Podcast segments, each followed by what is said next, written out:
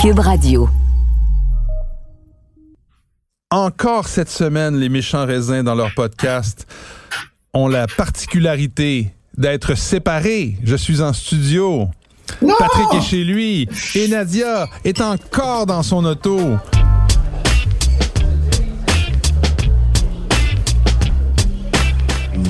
méchant raisin.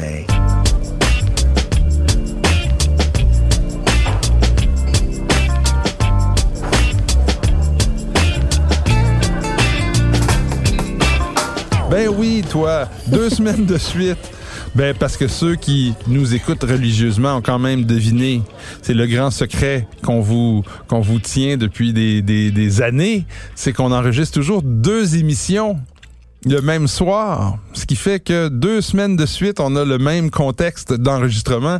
Et Nadia, comment ça va dans ton auto à Sutton? Eh, écoute, le, le, soleil se couche peu à peu sur les montagnes et puis c'est vraiment right. magnifique. Patrick, toujours là, à Saint-Lambert? En grande Yeah. forme, Mathieu. Grande Super. forme. Alors Nadia, comment comment ça se passe chez vous? À Sutton? Euh, T'as-tu euh, eu des belles, des beaux soupers euh, récemment, bien arrosés? Ben oui, en fait. Et puis j'ai eu un, un beau souper euh, autour duquel, autour de la table, il y a quelqu'un qui m'a posé une question sur le vin. Certains s'interrogeaient. Puis je dis, ben c'est comme Bordeaux. Et là, je parle des vins de Bordeaux en disant, ils sont comme ça, comme ça. Ben vous savez de toute façon. Puis il y a deux, trois personnes qui me regardent avec un certain malaise en disant, euh, hum, ouais, comment dire, euh, j'ai jamais goûté le vin de Bordeaux. non, non, non, non, non. Il y a une autre Ah. personne qui dit euh, moi non plus. Puis moi non plus. Je dis mais il me semble que je vous ai déjà entendu dire que c'était pas bon Bordeaux puis que vous aimiez pas ça. Ouais, mais c'est comme ben ben je pensais que j'aimerais pas ça, fait que j'en ai jamais goûté. C'est quoi, il était, en train, il était en train de boire du vin nature? Non, mais ça- Ben en fait, je sais pas, je pense qu'ils sont juste ils sont ils ont commencé à s'intéresser au vin euh, à un moment où l'étoile de Bordeaux avait déjà pâli puis c'était plus c'est ça, ça c'est c'est jamais arrivé comme moi j'ai jamais regardé Star Wars parce que ça a juste Mais ça me jamais fait donné. penser à, Euh, ça, me fait penser à cette il y a une vidéo qui circule sur euh, sur les réseaux sociaux là, sur euh, Facebook et compagnie. C'est un groupe d'humoristes français où tu vois une, une une une femme qui arrive toute fière avec un château. Là, tu penses que c'est l'équivalent d'un Pétrus pratiquement. Puis elle est heureuse d'apporter ça au souper d'amis. Puis elle, met la bouteille sur la table. Puis tout le monde la tasse parce qu'il arrive avec des vins en amphore justement ou des trucs qui sont super. Puis Ben, à la fin, au milieu du souper, personne ne s'intéresse à son vin, donc elle va prendre sa bouteille, elle s'en va dans la cuisine, elle la verse dans une espèce de carafe. Là, je dis des gros, des, des gros mots, mais elle, elle va cracher dedans, elle va mettre des trucs, puis là, elle va dire, euh, des- des- des- pour que ça sente mauvais et que ça sente pas bon, elle, elle ruine son vin, elle l'apporte sur la table, dans, puis là, elle dit, j'ai quelque chose de vraiment génial à vous faire goûter, puis là, tout le monde s'extasie sur son vin. Une fois qu'il a été gâché comme ça. Mais c'est, une caricature. Ça me fait penser, ça me fait penser un peu, excuse-moi Nadia, mais euh, à- au dîner de con quand il sert le, le, grand cru, puis il met Exact. du vinaigre dedans, puis il dit non, non, non, ça Mais donc, euh, Du mais vinaigre donc, dans ça, ça dit quelque chose euh, sur, sur la réalité quand même. euh. Oui, puis juste pour vous rassurer, mes amis sont pas des snobs finis, ce sont pas des ploucs non plus, puis ils savent apprécier ce que je leur offre. Mais euh, mais puis j'ouvre jamais de pétrus à la maison, hein, juste que ce soit dit. Mais euh, mais tu sais, je pense que c'est juste. euh, en fait, j'ai- je trouve que cet exemple-là est assez évocateur parce que c'est c'est fou à quel point les classiques d'aujourd'hui sont plus les classiques, sont pas les classiques d'avant. Euh, avant, il y a, il y a 25 ans, tu peux pas imaginer quelqu'un qui s'intéressait au vin puis qui avait jamais goûté un Bordeaux. Maintenant, tu peux pas connaître quelqu'un qui s'intéresse minimalement au vin puis qui aura pas goûté de vin de la Loire ou de vin du Beaujolais. tu sais. Donc, euh, les, les, les, les must à connaître, les classiques d'aujourd'hui, euh, Mais ça- mais sont t'as plus raison. exactement les mêmes.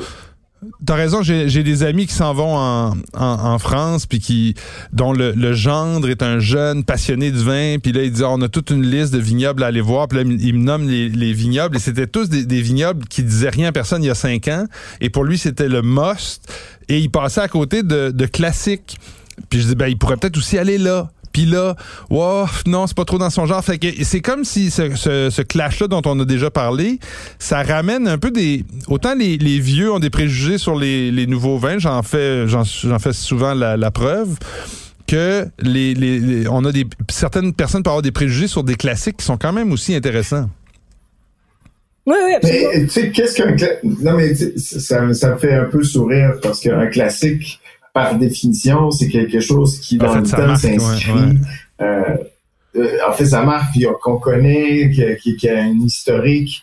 Euh, pas parce que euh, je ne veux pas nommer de marque de champagne, de marque de, vin euh, de- en tant que tel, mais si on prend, euh, ne prenons, que par exemple les Châteaux Lafite, qui pour moi est probablement le, et je sais qu'on parle d'un grand cru classé, le premier grand cru classé de, de, de Bordeaux, le, plus célèbre, mais n'en demeure pas moins que c'est pas pour rien qu'on en parle, ou par exemple Châteaubriand, qu'on en parle depuis 300 ans, c'est parce que ces vins ont toujours été euh, d'un, niveau qualitatif extraordinaire. On n'est pas obligé d'aller aussi haut en prix, on peut Ben, diminuer, puis on peut trouver par Les exemple régions, des, mais les des régions classiques. sont aussi classiques. Là, régions aussi, absolument, Moi, c'est ça. Je parlais surtout de classiques en termes de région parce que parce que Ah. c'est sûr que les premiers grands crus classés, moi, aussi, au- tu sais, j'ai- j'ai beau vouloir être très ouverte et goûter les vins de partout à travers le monde, les premiers grands crus classés, si j'avais si je, je ne travaillais pas dans le métier que j'ai, j'en goûterais jamais sûr, avec mon échelle salariale. Non, je suis d'accord. Mais c'est pour ça que j'allais dire, par exemple, je sais pas, moi, des, il y, a- il y a une panoplie de crus bourgeois au style. Oui, c'est ça, le classique style. Un peu qui, comme. euh, euh, qui vieillissent extraordinairement bien. On a déjà fait un, un épisode consacré au, au vin du Médoc, du Haut-Médoc, que vous vous souviendrez, euh, par lequel on était sorti complètement enchanté par les vins qu'on avait dégustés. Il n'y en avait pas un qui était plus faible que Mais- l'autre. ou en tout Mais cas, ces régions-là aussi, les régions qui- aussi ont, ont quelque chose de C'est Parce que, tu sais, c'est- pas pour rien que, Ouais. y a- y a- par exemple, prends la Moselle, tu sais, la, la, la région de Bordeaux, le Chianti en Italie, la Rioja en le Espagne. Chianti Classico. Chianti Classico, évidemment, oui. Le- la Rioja, c'est des régions qui ont fait leur marque à travers le temps. qui, Oui, ont produit des vins qui étaient pas nécessairement à la hauteur ou qui ont profité de la, de la, disons, de la notoriété. Oui, parce que ce sont, oui, c'est ça, ce don Ouais. de large. Mais il reste euh, Il territoire reste que ces régions-là évoluent aussi. C'est pas tout. Tu sais, on a des quand je parle de préjugés, c'est qu'on on va dire par exemple les vins de la Rioja, c'est des vins trop boisés, alors qu'il y, a des dizaines de producteurs qui ont adapté leur style de vinification dans la Rioja à, à- à ce que les gens aiment maintenant et qu'il y a moins de bois. Oui, puis pour reb- rebondir aussi sur l'Allemagne, la Moselle, euh, c'est de dire que tous les vins blancs, tous les Riesling allemands sont Ouais. sucrés, c'est archi ça. faux. Ça. a tellement évolué maintenant, c'est plus de 60 plus de 65% je pense des, euh, des des Riesling allemands sont secs, tu sais. Donc euh, de, de, de, de tourner le dos à toute une région en disant bah c'est pas intéressant parce que c'est juste euh, c'est juste des vins sucrés ou c'est juste des vins boisés, euh, de dire que le Beaujolais c'est juste de la piquette parce qu'on est resté avec une idée des années 80, 90 du Beaujolais nouveau. Euh, tu sais c'est le- le- prend juste du Beaujolais parce que c'est c'est que du vin nature qui fait. Oui, mais tu sais, je pense que tout évolue en fait. Et le, le vin, le vin comme la tradition, c'est pas, c'est pas statique, c'est en, c'est en évolution constante. Puis et puis, ben, je pense qu'il faudrait peut-être, je veux pas faire le mot de la, de la fin de cette conversation, mais, mais tu sais, on, on se, Faut garder l'esprit ouvert. Exactement. On se trompe jamais à garder l'esprit ouvert puis à, à dire ben pourquoi pas? Plutôt que pourquoi. Euh, donc euh, moi si quelqu'un me propose un verre de vin d'une région que pour, pour laquelle j'ai pas beaucoup de respect, ben je vais y goûter, ça m'aura pas coûté cher, on me le propose. Ouais. Même, même je, les vins du Québec, il y a un grand engouement pour les vins du Québec. Puis, je veux dire, oui, il y en a de très bons, mais il y en a aussi encore de, des vins qui sont pas nécessairement. Ouais, euh, puis, puis les, les, Ben, les préjugés. oui, j'en J'irais dans, je m'excuse Ouais. Mathieu, mais tu sais, il y a aussi des gens qui, euh, du revers de la main, vont balayer tout ce que le Québec fait en disant c'est pas intéressant. Exact. Ça, c'est les préjugés. Il y a du pas intéressant et il y a du très Non, intéressant. alors ça. les, les, les vins de, de Californie, c'est juste de la confiture ou les vins. Tu sais, il y a, il y a des préjugés, je pense, sur l'ensemble. Ah, Sur l'ensemble des régions, il y en a. Puis, puis je pense que ce que tu voulais nous faire euh, remarquer, Nadia, c'est que on, on, on a, il y a comme un retour du balancier. Les régions qui étaient les grandes régions très reconnues aujourd'hui souffrent de préjugés par la nouvelle génération d'amateurs de vin qui, eux, ont découvert autre chose parce qu'ils étaient très, très ouverts. Et, je pense que le message qu'on doit donner, c'est que dans les deux cas, autant chez les dans, tout ce qui a évolué dans le milieu du vin et qui nous a apporté des, des plein de nouveautés, que dans les classiques, ben il y a du beau puis il y a du moins beau. Oui, puis chaque génération a à apprendre. Je pense que les parents ont à apprendre des découvertes que font leurs enfants. Puis je pense que les enfants gagneraient à aller puiser dans la cave de leurs parents pour trouver quelques vieux Bordeaux. Surtout s'ils ont 18 ans quand même. Il faut que les enfants aient 18 Ben, ans. euh, oui, surtout, oui, oui, évidemment. Je, je- de toute façon, ça m'étonnerait beaucoup qu'un bambin de 5 ans ait envie de boire du Bordeaux. Non, mais à 15 Mais, euh, ans. Mais à 16 ans, ça peut venir vite. Mais, mais un vieux, vieux Bordeaux là, que vos parents ont en cave, passez par-dessus vos préjugés, c'est vraiment bon.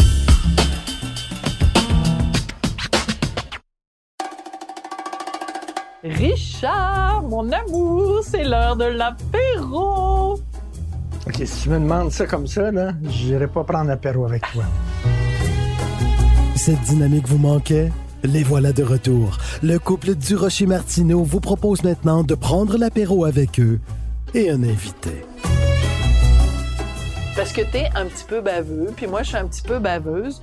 Fait que l'idée c'est de prendre l'apéro avec des invités, puis de les gosser un petit peu, mais sur un ton sympathique évidemment.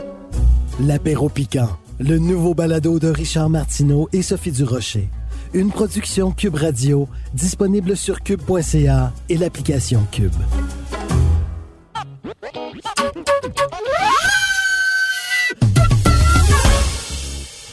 Pendant qu'on parle de, de- de Bordeaux, et tu même fait une chronique il n'y a pas longtemps sur, euh, dans le journal sur, euh, sur, Bordeaux, sur ça, est-ce que tu quelque chose à nous suggérer? Ben, pas cette semaine. J'en avais une la semaine dernière de Bordeaux. Là, cette semaine, juste parce que je vais être drôle, j'ai une recommandation du Beaujolais. Ah ah! Hein? Passe à Euh, l'autre. donc, euh, donc, euh, ben, le, le- le- ma première, en fait, parce que j'ai peur, en fait, je vous le recommande, comme Mathieu, tu l'as dit, je vous le recommande à un moment où il y en a encore en succursale, mais qui sait, euh, une semaine, ça passe vite. Donc, euh, Pacalet et Lapierre. Euh, donc, Christophe Pacalet et Mathieu Lapierre. La cuvée s'appelle Cousin parce que ah, ah, hein, Mathieu Lapierre et Christophe Pacalet sont Il y a du talent cousins. dans la famille, hein? Et euh, ce projet-là, en fait, Ouais. ben oui, c'est ça, il y a du talent dans la famille. Et d'ailleurs, Christophe Pacalet a appris à faire du vin avec grand, son ouais. oncle Marcel Lapierre, qui, est, qui nous a quittés en, en, en 2010. Et donc, euh, donc voilà, ça c'est sur euh, cette cuvée-là est produite sur le cru Julienas, qui est euh, dans la partie nord du nord du Beaujolais. Et Julienas est un cru qui est reconnu pour avoir beaucoup de sols euh, d'origine volcanique qu'on appelle la fameuse roche bleue. Et puis souvent, cette roche bleue va donner au vin de Julienas un côté vraiment plus puissant, plus tannique. Mais là, euh, on- je ne sais pas si c'est parce qu'on est sur des sols différents, aussi c'est les vinifications qui sont différentes, mais le Julienas des, des cousins est vraiment tout en, en élégance, en souplesse. Euh, il y a un peu de, de, de tenue et on sent qu'il y a de la marche, mais c'est vraiment je ne pas dire gouléant parce que c'est presque une idée reçue avec les Beaujolais, mais c'est vraiment gourmand, c'est hyper accessible, c'est bon, euh, c'est c'est 34,25 mais si c'était en Bourgogne, on crierait à l'aubaine. Donc, euh, vraiment, faites-en provision s'il en reste encore en succursale. Euh, Oui, Est-ce que ben je me oui, lance pour une deuxième? Ben, vas-y Lance donc, bien parti. Euh, alors, euh, Pierre Neigeon, euh, je sais que Patrick l'a aimé parce qu'il l'a recommandé il y a pas si Ah, longtemps. le, Euh, le petit, euh, le petit ben oui, il est pas si petit que ça, je non, dirais. bien hein. raison. Ouais. Donc, euh, Bourgogne à ligoté, millésime 2020, c'est biologique. euh, et, et à l'ouverture de la bouteille, j'étais pas convaincue. Il y avait un petit peu de réduction, je le trouvais un peu timide, un peu dans sa coquille, mais comme je fais souvent, hein, parce que parce que j'ai toujours euh, à peu près euh, une cinq six bouteilles euh, ouvertes en attente de, de de les réessayer. Et puis je l'ai laissé pendant 48 heures euh, avec juste un verre de prix, seulement que le bouchon comme protection. Et puis 48 heures d'aération lui avait fait le plus grand bien. Les saveurs s'étaient déliées. Le vin était vraiment ouvert. Donc, 24,65 si vous avez envie de redécouvrir le, Bourgogne à ligoter sous un jour absolument pas vif et anodin, mais plutôt assez structuré. Euh, Oserais-je le mot minéral? Presque, mais euh, mais voilà. Et puis, ben, si vous l'ouvrez, euh, n'hésitez pas à l'aérer en carafe pendant une petite heure avant de le servir. Et puis une petite dernière. Attends, je, je, Juste juste, parce pour que sur ta dernière, puis Oui. c'est important aussi le, ce genre de d'aligoté aussi de ne pas le servir trop froid parce que ça, ça, ça, ça- sinon ça, il reste réservé puis il va manquer, vous allez manquer au niveau des saveurs puis de la concentration sur, sur la texture. Donc, euh, ayez pas peur de laisser une bonne demi ben, Quand vous le mettez en carafe, par exemple, laissez-le une bonne demi-heure aussi sur le comptoir. Vous allez voir, il y a une différence immense qui va se créer. Merci Patrick, c'est vraiment un excellent point. Donc oui, servir plutôt autour de 10-12 degrés que frapper fraîchement sorti du frigo. Euh, et puis euh, ça, ça vaut pour la plupart des vins blancs sérieux. Donc euh, si, si, la couleur est autre chose que de l'eau, euh, privilégiez de le servir un peu plus un peu plus tempéré. Et puis le dernier, donc une fois n'est pas coutume, oh. un prêt à boire. Euh, il y en a plusieurs, Là, prêt plusieurs, plusieurs pour sur nos le marché. Donc, les, ces bouteilles, ces canettes où on a une espèce de, de, de cocktail ou un... Exactement. Donc, euh, vendu en SAQ et donc mais non et non pas en dépanneur. Donc, euh, celui-ci est élaboré par une distillerie québécoise qui est presque voisine de, de, de Sutton, euh, située à Bedford, où Patrick, Patrick, Anne-Sophie et moi, on était allés avant les fêtes. Ça s'appelle Comont. Et le le prêt-à-boire s'appelle Paloma, servi dans des super belles euh, petites canettes colorées et euh, c'est un spirit en fait c'est un prêt-à-boire à base d'eau de vie d'agave. Euh, c'est appelons ça de la tequila mais québécoise et puis c'est bon, somme toute abordable, c'est 14,20 pour quatre canettes.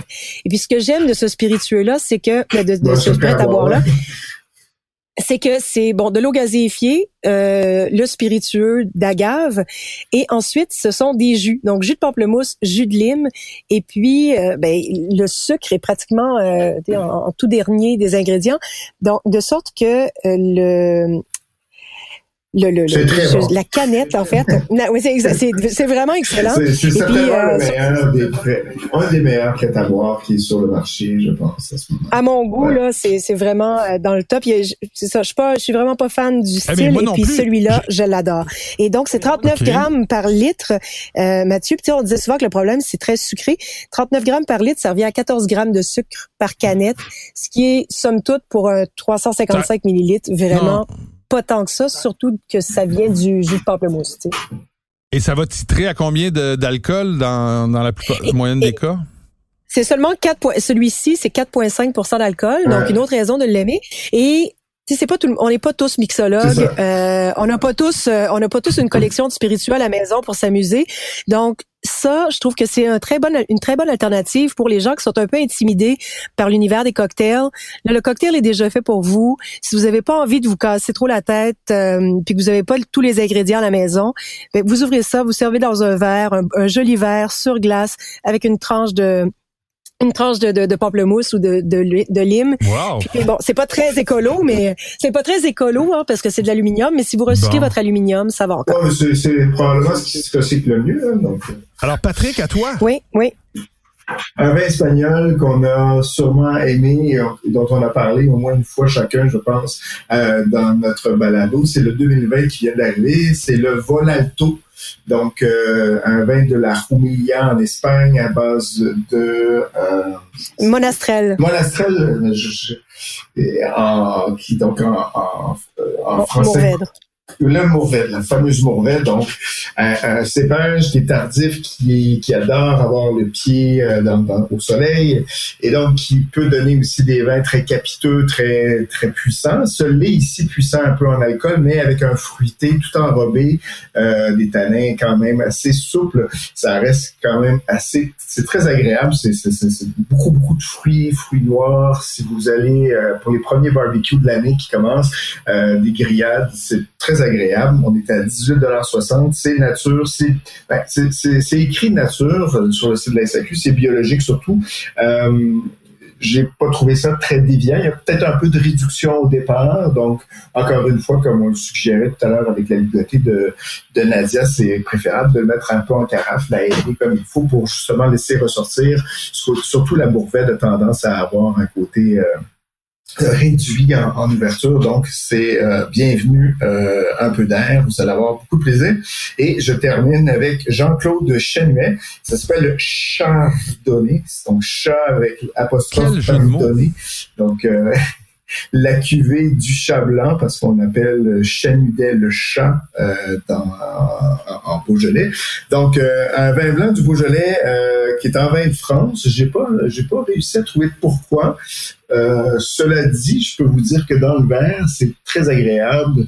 Euh, ce côté un peu plus exotique du chardonnay qui est mis en, relief euh, avec des notes un peu là, de, de poire, ce côté un peu salin, pierre à fusil, assez, assez, d'assez bonne richesse, mais toujours avec une colonne vertébrale, euh, une vivacité, euh, avec une petite... Et c'est un peu un peu levuré, je vous dirais, au départ. Vous allez avoir ce, un petit côté de nature qui est là, mais encore une fois, avec un peu d'air, vous allez, ça, ça, passe et le fruit remonte. Vous allez avoir quelque chose de très éclatant. Donc, euh, avis aux amateurs de vin nature, donc ces deux vins-là, vous risquez d'avoir beaucoup de plaisir. Et c'est à 29,80 celui-ci. Euh, disponible dans plusieurs SAQ. Euh, Good. Moi, euh, je vais vous... je vais aller dans, le thème du début de l'émission. Donc, on a parlé tantôt des, classiques qui méritent d'être visités. Puis tes amis, Nadia, pourraient essayer ce vin-là, puis je pense qu'ils seraient pas très pas déçus.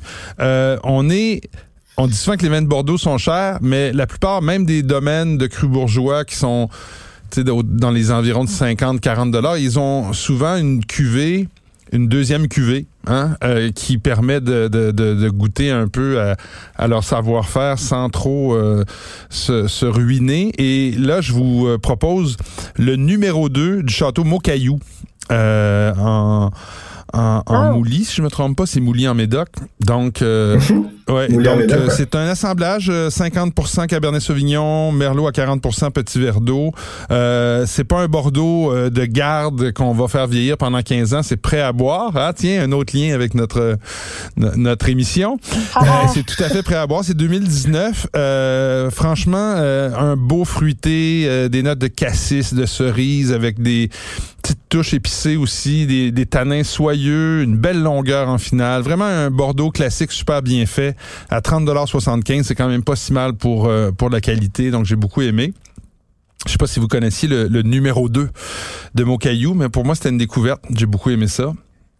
Mais Mocaillou, c'est un, un, vin que, que, fait partie justement de ces classiques euh, dont, euh, qui, a, qui, a, longtemps habité la cave de, de ben. mes parents et euh, qui vieillit super bien. Vous pouvez oublier ça une quinzaine d'années sans, sans, sans, problème. Donc j'imagine que le deuxième vin, je suis, je suis curieux d'écouter. Je vais, je vais et, aller faire l'autre.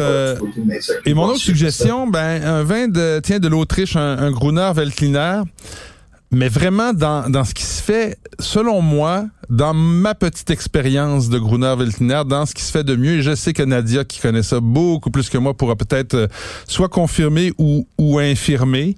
Euh, donc, ça vient de la Weingut Loimer. Je sais pas si on prononce Loimer. Ma, ma, ma Loimer, ouais, Loimer. Donc, c'est le Gruner Veltliner Langen Loisser. Je, je, je précise parce que en ce moment, ouais, Langen Loisser, parce que dans la, à la SAQ en ce moment, il y a deux, euh, il y a deux Gruner Veltliner du même euh, producteur. Un qui s'appelle Langen Loisser et l'autre qui est Loiseberg. Alors, celui que, dont je vous parle, moi, c'est le Langen Loisser à 28 dollars extraordinaire. Vraiment un beau euh, Gruner, un nez euh, tout à fait euh, euh, intense, mais avec une complexité, des arômes floraux, des notes de, de, de, fruits à chair blanche. C'est vraiment superbe et en bouche. C'est tout, tout aussi beau, très long. vraiment un super beau produit. Moi, c'est dans les meilleurs Gruner que j'ai goûté là, dans les dernières années. Et l'autre dont je vous parlais tantôt, l'autre cuvée qui est presque pareil, mais un peu plus cher à 35,50 le, le Loisberg.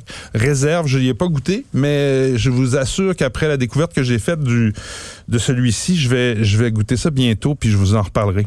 C'est une très, très bonne recommandation. C'est toujours bon. Ben, super. Ben, merci à toutes les deux. On se retrouve la semaine prochaine. Et là, je vous veux tous les deux en studio, évidemment, pas de COVID. On va essayer de faire ça en, en, sécurité. Puis. Je je t'annonce, Mathieu, que moi, je risque d'être, d'avoir les deux pieds dans les oh. vignes, euh, dans le coin, soit entre Sancerre ah, ben ça, j'aime ça. Ça, j'aime ça. On va t'appeler. On va t'appeler. Peu importe l'heure, on va t'appeler. Euh, on aura un reporter. Patrick, euh, Patrick Désir, reporter du terrain, euh, Nadia, Nadia, tu devrais me rejoindre dans le studio, puis on parlera à Patrick au téléphone la semaine prochaine. Salut les amis, à bientôt.